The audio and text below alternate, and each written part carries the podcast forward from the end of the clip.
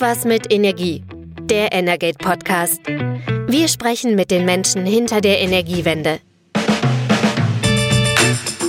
Herzlich willkommen zum Energate News Update. Ähm, heute ist der 22. September. Wir zeichnen am Freitagmorgen auf. Mein Name ist Christian Silus und bei mir ist Carsten Wiedemann. Hallo Carsten. Guten Morgen.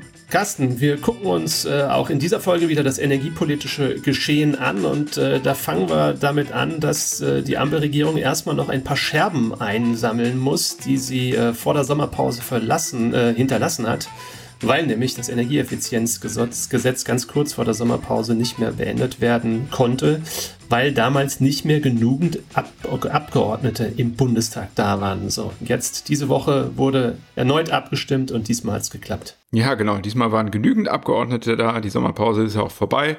Das heißt, SPD, Grüne und FDP haben das Gesetz ähm, durchgebracht. Das ist ja im Prinzip eine Umsetzung der EU-Energieeffizienzrichtlinie in nationales Recht. Und ähm, ja, ich kann so ein paar abstrakt, abstraktere Ziele, die da drin stehen, äh, nochmal sagen. Äh, also der Endenergieverbrauch, der soll reduziert werden bis 2045 äh, um 45 Prozent im Vergleich zu 2008. Also Endenergie, das ist sozusagen, wenn man das vereinfacht sagen will, die umgewandelte Energie, also ähm, aus Solarenergie wird Strom oder aus äh, Öl wird ähm, Benzin oder Diesel. Und das soll eben um fast die Hälfte bis ähm, 2045 reduziert werden und bis äh, 2030 um 26,5 Prozent. Da war auch mal ein Zwischenziel gedacht für 2040. Das ist jetzt nicht mehr drin. Auch der Primärenergieverbrauch, der soll reduziert werden. Also das bezieht Primärenergie ist beispielsweise Erdgas, Kohle und so weiter. Auch da gibt es Vorgaben. Es ist aber insgesamt das Gesetz im Verfahren etwas ähm, aufgeweicht worden, kann man so sagen. Oder da sind ein paar Vorgaben weniger strikt. Das betrifft auch beispielsweise Rechenzentren. Da waren striktere Vorgaben geplant, was den Einsatz von oder die Nutzung von Abwärme äh, angeht. Das ist äh, rausgefallen. Ähm, was aber etwas strikter geworden ist, also es müssen jetzt deutlich mehr Unternehmen Energie- und Umwelt Managementsysteme einsetzen. Da ist die Schwelle äh, von 15 äh, Gigawattstunden Jahresverbrauch auf 7,5 äh, runtergegangen. Also das würde jetzt mehr betreffen. Ähm, insgesamt, so sagt die FDP, ist es aber eine 1 zu 1 Umsetzung der europäischen Vorgaben und hat da auch dann, das hat Michael Kruse gestern in der Debatte gesagt, er hat da so ein bisschen ja, leidenschaftslos ähm, gesagt, naja, wir machen halt das, was Europa uns vorgibt.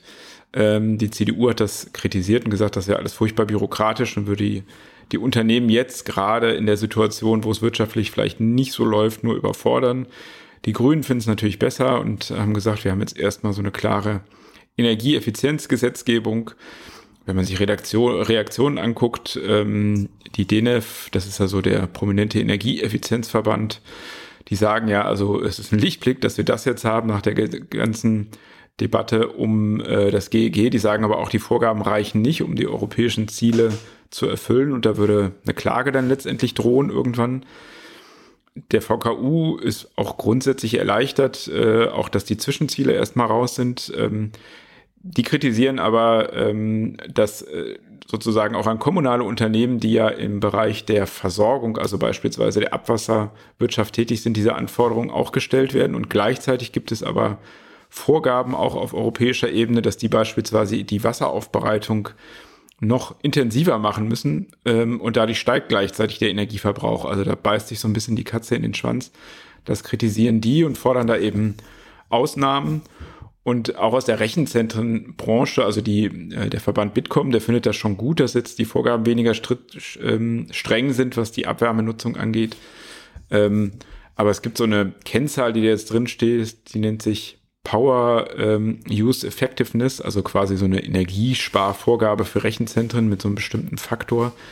Und der soll ab 2026 bereits gelten. Und da sagen eben manche, naja, Rechenzentren, die jetzt schon ge geplant werden, und das ist wohl so, die verzögern sich dadurch, weil man die jetzt nochmal neu konzipieren müsste, wenn die in drei Jahren dann diesen, diese Vorgabe erfüllen müssen. Und die kritisieren auch, dass das mit der Abwärmenutzung, das ist halt manchmal leichter, je nach Standort. Also wenn man zum Beispiel Wasser zur Verfügung hat und an anderen Standorten in Deutschland ist es ja vor allen Dingen Frankfurt, da sei das halt schwieriger. Also die hätten, glaube ich, gern flexiblere Regelungen. Ähm, insgesamt ähm, sind aber alle irgendwie froh, dass es jetzt so zumindest eine, eine, klare Regelung gibt. Generell kann man sagen, das Ziel ist ja durchaus schon ambitioniert, ist aber durch die europäischen Vorgaben vorgegeben, also 45 ähm, Prozent Minderung des Endenergieverbrauchs bis, bis 2045 gegenüber 2008. Also das ist schon mal eine Marke. Ähm, allerdings, du hast es ja auch gesagt, also die Regierung ist, glaube ich, hier klar mit dem Ansatz rangegangen. Äh, wir machen hier nicht mehr als, als das, was uns die EU vorgibt und ähm, zumindest in dem Punkt dann eher ein ambitionsloses Instrument, Wobei die Ambition, die erstmal als Zielmarke gesetzt ist, ja durchaus vorhanden ist. Aber der Pfad dorthin, das wird sich weisen, ob das dann tatsächlich auch so erreicht wird mit den Mitteln, die die Bundesregierung jetzt auf den Weg gebracht hat. Das war sozusagen gestern im Plenum im Bundestag. Heute steht auch sozusagen jetzt ähm, demnächst äh, das Klimaschutzgesetz, das novellierte Klimaschutzgesetz auf der Tagesordnung. Äh, ja, was, äh, worum geht es denn da? Vielleicht kannst du das nochmal kurz ja, ich habe ja gerade so ein bisschen flapsig gesagt, dass die Regierung jetzt erstmal noch die Scherben einsammeln musste, die sie vor der Sommerpause hinterlassen hat. Und beim Blick aufs Klimaschutzgesetz frage ich mich so ein bisschen, ob sie da nicht dabei ist, neue Scherben zu produzieren. Und auch da kommt der Punkt Ambition rein, ähm, denn das neue Klimaschutzgesetz ähm, oder die ja, Novelle des Klimaschutzgesetzes. Es gab ja eins, das durchaus ambitioniert war und die neue Fassung äh, macht da, glaube ich, eher ein paar Rückschritte. Also was ist das Ziel des Ganzen? Auch hier wieder, wie immer, wir haben irgendwelche Prozentzahlen für irgendein ein Zieljahr. In dem Falle ist es ähm, 65 Prozent CO2-Minderung bis 2030 und das Ausgangsjahr ist 1990. Da hangelt sich Deutschland schon lange daran entlang. Ähm, eher zäh und schwierig. Ähm, es, wir haben immer wieder gehört, wir haben in Deutschland eine Klimalücke. Und ähm, ja, vor allem Bundeswirtschaftsminister Robert Habeck ähm, hat jetzt seit eigentlich Amtsantritt ähm, immer wieder betont, dass er gewillt ist, diese Lücke zu schließen. Und ähm, auch die Vorgängerregierung, muss man sagen, auch die hat sich da klar das Ziel gesetzt, ähm, das Klimaschutzziel zu erreichen. Und es gab sektorscharfe Vorgaben. Das war die Neuerung im alten Klimaschutzgesetz. Also Beispiel, der Energiesektor musste ähm, eine gewisse Reduktion pro Jahr erreichen der Gebäudesektor, der Verkehrssektor, gerade die letzten beiden waren eben auch immer so die Problemsektoren, die die Ziele eben nicht geschafft haben. Ähm, der Energiesektor kam immer sehr gut voran. Er hat jetzt zuletzt ähm, in, der, in, der, in der Energiekrise durch die Wiederinbetriebnahme von Kohlekraftwerken auch wieder Rückschritte gemacht, aber es war eine Sonderausnahme. Sonst ist der Energiesektor ja ziemlich gut auf Kurs, ähm, im Gegensatz zu den beiden anderen.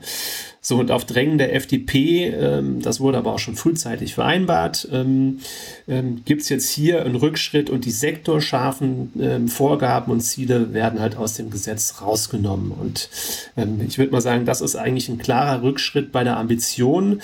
Ähm, die FDP sagt zwar, gut, einerseits ist es auch Kritik an dem Gesetz, sie sagen, naja, das ist, ist ja schon fast Planwirtschaft, was wir hier machen. Jedes Jahr gucken wir drauf, jeder Sektor muss, jedes Ministerium im Prinzip dann muss, muss nachweisen, dass es geliefert hat. Und wenn es das nicht getan hat, dann muss es mit einem Sofortprogramm nachsteuern. Ähm, sei viel zu kleinteilig und ähm, vor allem würde das Gesetz, würde das Gesetz bewirken, dass ähm, äh, nicht dort CO2 eingespart wird, wo es am effizientesten ist. Und ich glaube, das ist durchaus eben ein Punkt. Ähm, wenn man aber auf die andere Seite guckt, es ist ja momentan einfach schon so, der Energiesektor hat jetzt auch schon seit langer Zeit geliefert. Die erneuerbaren Anteile steigen, sie steigen weiter. Also in dem Bereich kann man schon sagen, da läuft es eigentlich, was die CO2-Minderung angeht, ziemlich gut. Und die anderen Sektoren, Gebäude, gerade Verkehr, da läuft es eben nicht so gut. Und ähm, im Prinzip führt jetzt dieses Gesetz dazu, dass dort auch erstmal wieder die Last rausgenommen wird. Entsprechend äußern sich auch Verbände. Die Energie Energieverbände sind nicht sonderlich angetan von der Neuregelung, weil sie sagen, ja, wir sehen jetzt schon, dass wir die Last am Ende tragen müssen. Umweltverbände äußern sich natürlich ähnlich, dass wir einfach sehen, okay, dieses Klimaschutzgesetz, die neue Variante, hat einfach nicht mehr die Ambition, die das vorhergehende Gesetz hat. Und ich glaube, das ist durchaus auch nachvollziehbar, weil ähm, der Druck vom Gebäude- und Verkehrssektor wird erstmal genommen. Ähm, ob das aber wirklich nachhaltig so sinnvoll ist, ich glaube, da kann man ein großes Fragezeichen dran setzen, weil ähm, Klar, es gibt vielleicht momentan noch bestimmte äh, Stellen, wo man CO2 vielleicht äh, effizienter einsparen kann, aber wir verschieben den Startpunkt im Gebäude, im Verkehrssektor gegebenenfalls immer weiter nach hinten. Ähm, und da ist jetzt schon absehbar, wenn am Ende dann der Druck richtig groß wird, dann wird es mit Sicherheit keine günstige Angelegenheit. Das ist richtig. Ähm, man hat allerdings, das muss man dann äh, fairerweise sagen, ja gesehen jetzt an der Debatte um das Gebäudeenergiegesetz, wie schwierig es ist, im Wärmemarkt überhaupt was zu tun und ähm, der Strommarkt sozusagen, wenn man den betrachtet, das ist eben einfacher, weil man einfach nur in Anführungsstrichen äh, die Energieerzeugung äh, verändert. Also ähm, die CO2-Einsparung kam daher vor allem durch das Rausgehen der Kohlekraftwerke. Das ist ja der größte Hebel, den man da hatte. Und das ist natürlich in anderen Sektoren, auch im Verkehr, eben unglaublich schwieriger, ähm, da Maßnahmen ähm, durchzusetzen. Das heißt nicht, dass die nicht auch notwendig wären, aber insofern kann ich schon diesen Ansatz äh, verstehen, dass man versucht, das zu verändern, denn ähm, vorher war es ja so, wir hatten ein ambitioniertes Gesetz, aber überhaupt keine Maßnahmen. Also die Regierung aus äh, CDU und SPD hat ja einfach immer nur Ziele beschlossen, aber hat sich nie darum gekümmert, dass es auch darum gehen muss, die zu erreichen, irgendwie durch irgendwelche Maßnahmen. Also dass man den Leuten dann doch schon irgendwie ähm, ja, äh, dass sie das schon bemerken, denn äh, wenn sich nichts ändert, dann kann man auch kein CO2 sparen. Und insofern ähm, ist das jetzt vielleicht eine Möglichkeit, äh, näher an die Ziele ranzukommen, wenn es gut läuft, ähm, auch wenn da noch eine kleine Lücke bleibt. Das ist ja auch, ähm, ich glaube, 80 Prozent sozusagen hat man jetzt erreicht, wenn alle Maßnahmen erreicht werden der Ziele für 2030. Ein bisschen fehlt noch. Ähm, das hängt dann ja auch immer davon ab, wie sich die Wirtschaft weiterentwickelt und vor allen Dingen, wie der erneuerbaren Ausbau vonstatten geht. Mhm. Ja, Bundeswirtschaftsminister Robert Habeck hat dem Gesetz ja eigentlich auch dann wiederum nur zähneknirschend zugestimmt. Das hat er, glaube ich, ziemlich deutlich gemacht. Und ähm, Zähneknirschen gibt es ja auch noch bei einem anderen Thema, das die ähm, Ampelregierung momentan ziemlich beschäftigt. Da knirscht aber ein anderer nämlich äh, Bundesfinanzminister Christian Lindner beim Industriestrompreis. Den wollen die Grünen, den will der Wirtschaftsminister, den wollen die Bundesländer, den will auch die SPD-Bundestagsfraktion. Ihr Kanzler ähm, Olaf Scholz gibt sich aber zurückhaltend.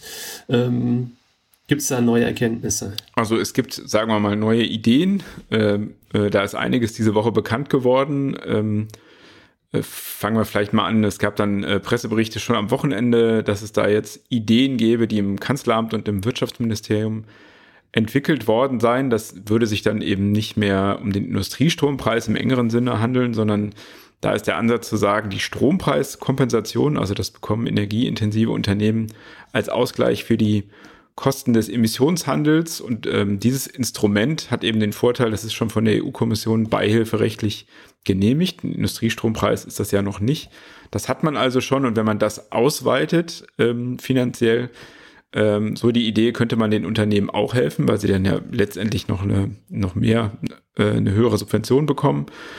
Ähm, 10 Milliarden Euro waren dann da im Gespräch. Äh, die sollten allerdings äh, aus dem Energie- und Klimafonds kommen, also wo die, das Geld aus dem Emissionshandel auch landet. Daran gab es dann wiederum Kritik, ähm, weil dann äh, einige Seiten befürchtet haben, dass damit dann vielleicht das Thema Klimageld, was ja eigentlich auch im Koalitionsvertrag steht, passé ist. Das soll nämlich auch darüber finanziert werden. Und dieses Klimageld soll ja nicht nur Unternehmen, sondern die Allgemeinheit sozusagen von höheren CO2-Kosten entlasten. Das ist ja auch ein wichtiges Instrument, um Akzeptanz zu schaffen und den Leuten zu zeigen, naja, es lohnt sich dann auch für dich zu investieren. Ähm, das ist aber auch gar nicht spruchreif. Also am Montag war ja äh, Bundespressekonferenz und da hieß es dann, ja, also nee, es gibt noch keine Einigung auf irgendein Konzept und wir haben auch überhaupt keinen Zeitplan, wann wir das vorstellen können.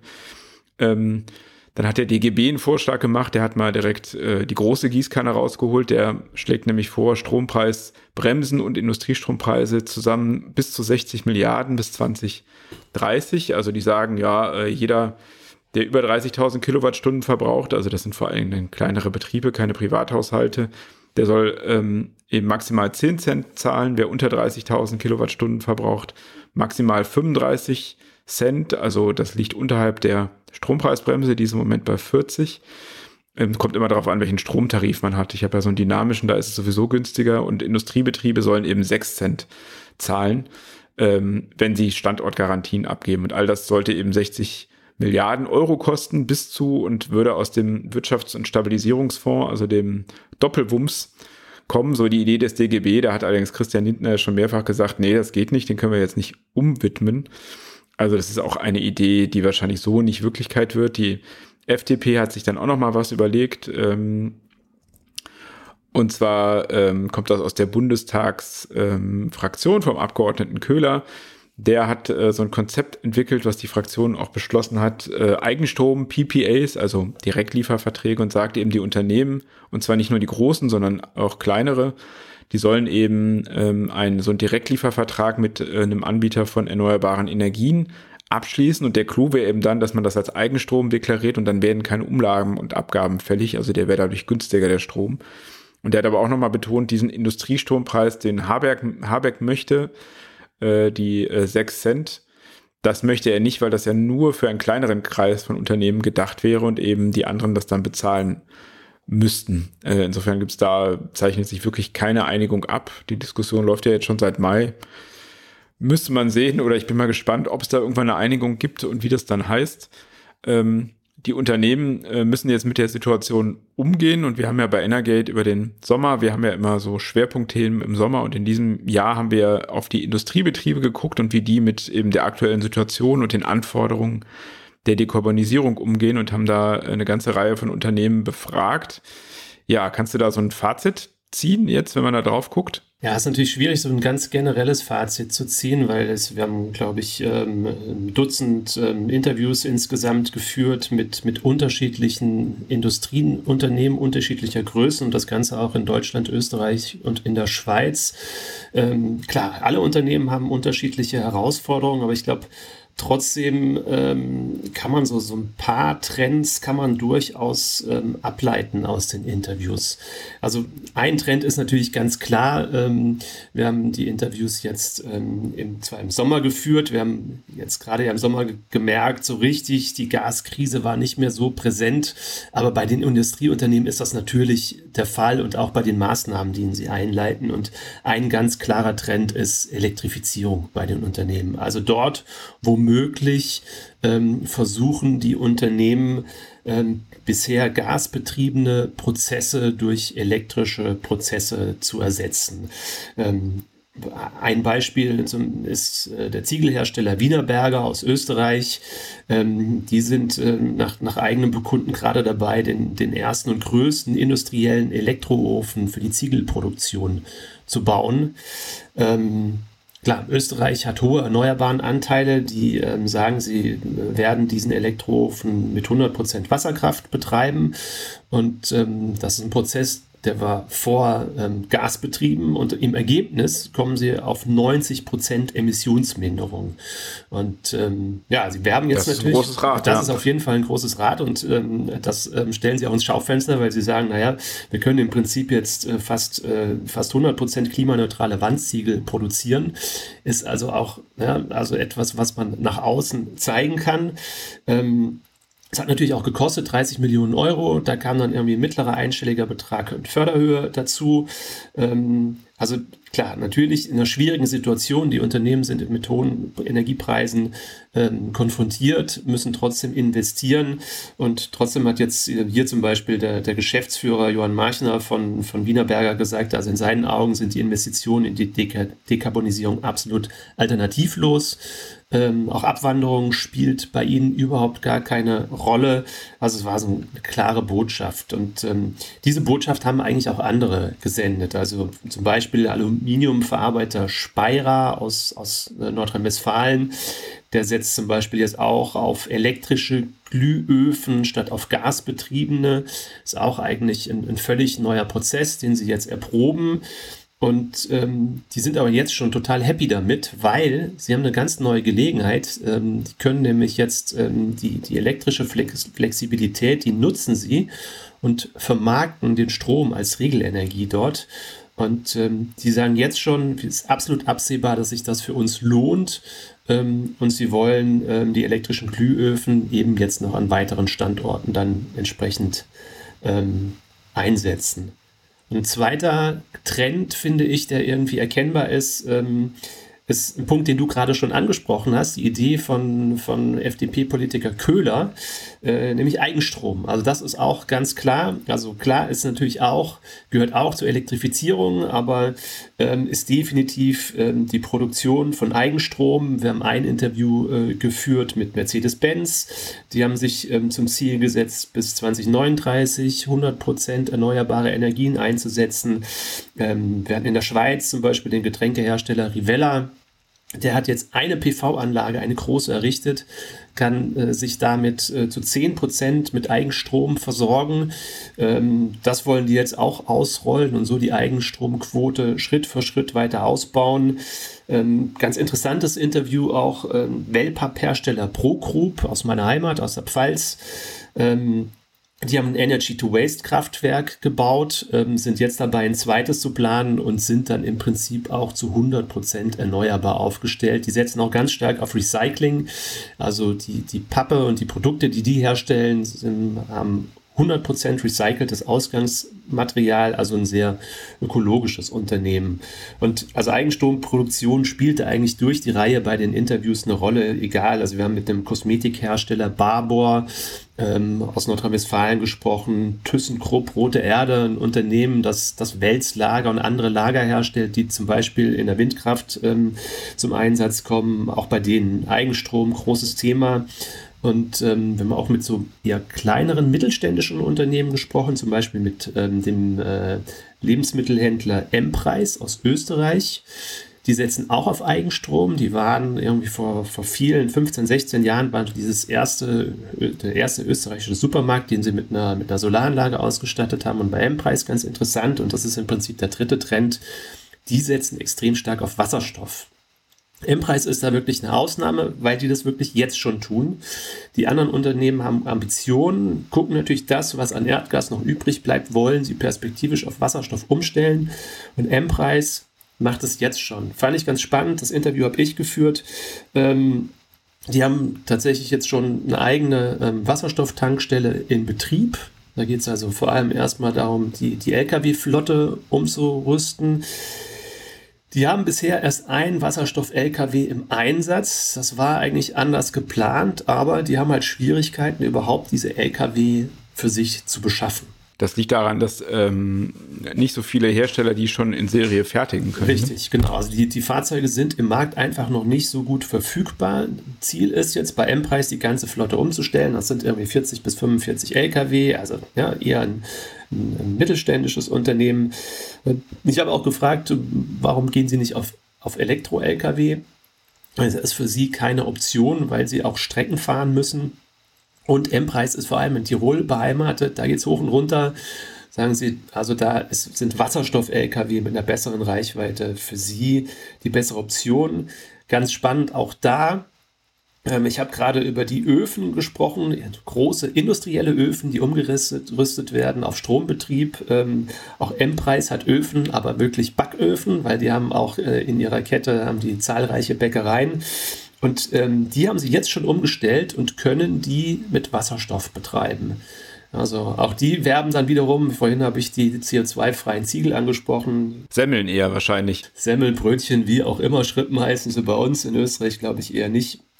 Also könnten Sie schon, ähm, äh, haben Sie auch gesagt, ähm, ist momentan noch kostspielig. Ähm, also die, die, Öfen dann, wenn es geht, werden sie noch mit Gas betrieben. Aber gerade Österreich ist ja sehr abhängig von russischem Erdgas und Sie sagen, das ist auf jeden Fall eine technische Investition. Wenn es denn dann in Österreich vielleicht mal zu einem Engpass kommen sollte, weil Russland vielleicht auch dort den Gashahn abdreht, ähm, dann könnten Sie zumindest die Öfen auch mit Wasserstoff betreiben. Und ähm, ja, ganz generell kann man natürlich sagen, also dieses Weg vom Gas ist ganz klar der Trend. Ja? Also du hast ja auch gerade gesagt, die Industrie ist in einer schwierigen Situation und ähm, spannend, was haben wir nicht gehört in den Interviews? Also kein Wehklagen über die Energiewende, sondern absolut gegenteilig. Die Unternehmen, mit denen wir gesprochen haben, die sind echt alle ambitioniert, die wollen weg vom Gas und ähm, klar, die gucken natürlich auch auf den, auf den globalen Druck. Ne? Ähm, die gucken teilweise, jetzt nicht M-Preis als kleiner Händler, aber andere Unternehmen ähm, gucken natürlich nach China, die gucken in die USA. Und da hören wir ja momentan relativ viel davon. Wir haben auch hier in, in unserem Podcast ja schon häufig über den ähm, Inflation Reduction Act aus den USA ähm, gesprochen. Letzte Woche, glaube ich, auch gesagt, dass, dass der ähm, sächsische Ministerpräsident Michael Kretschmer das schon fast als Wirtschaftskrieg bezeichnet hat.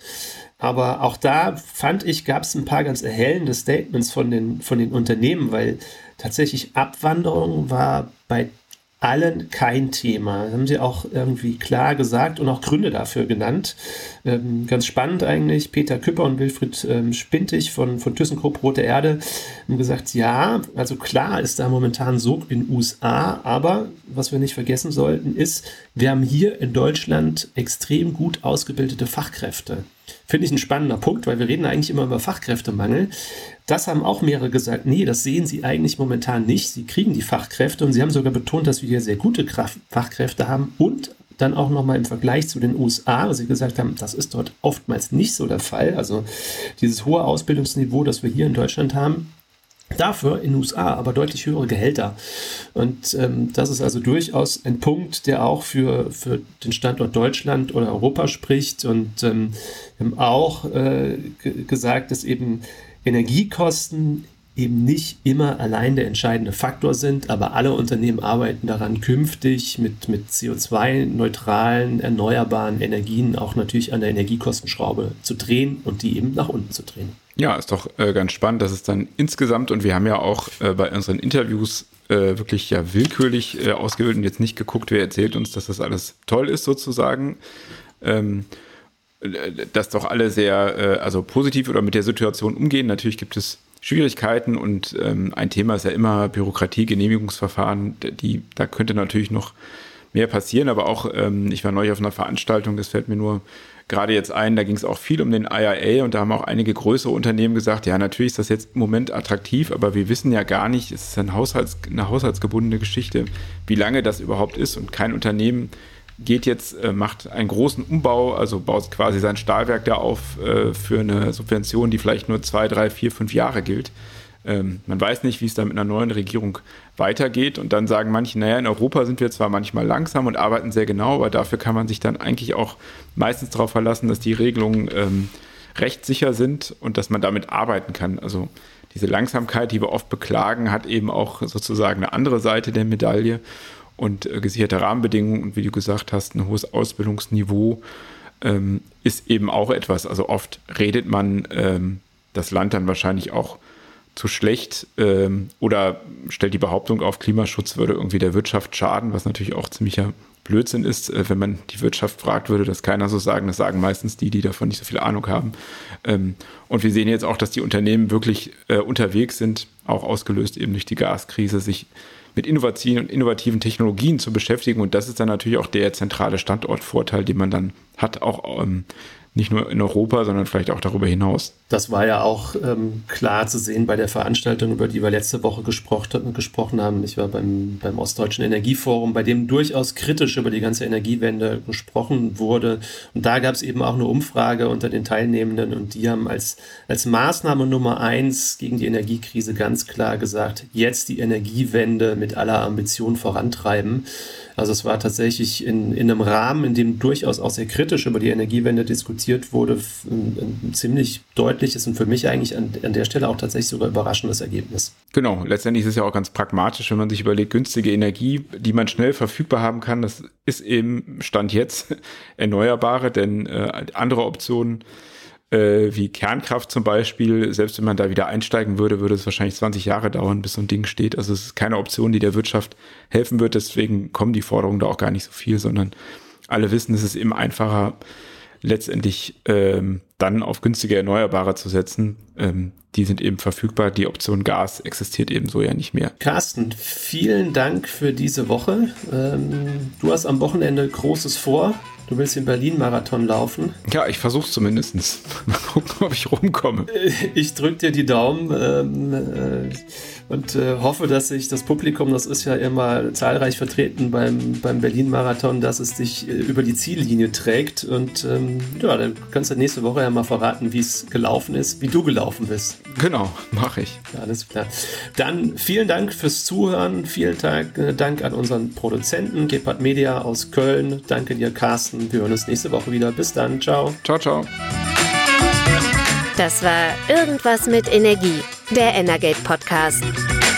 Tägliche Infos zur Energiewende liefern wir auf www.energate-messenger.de.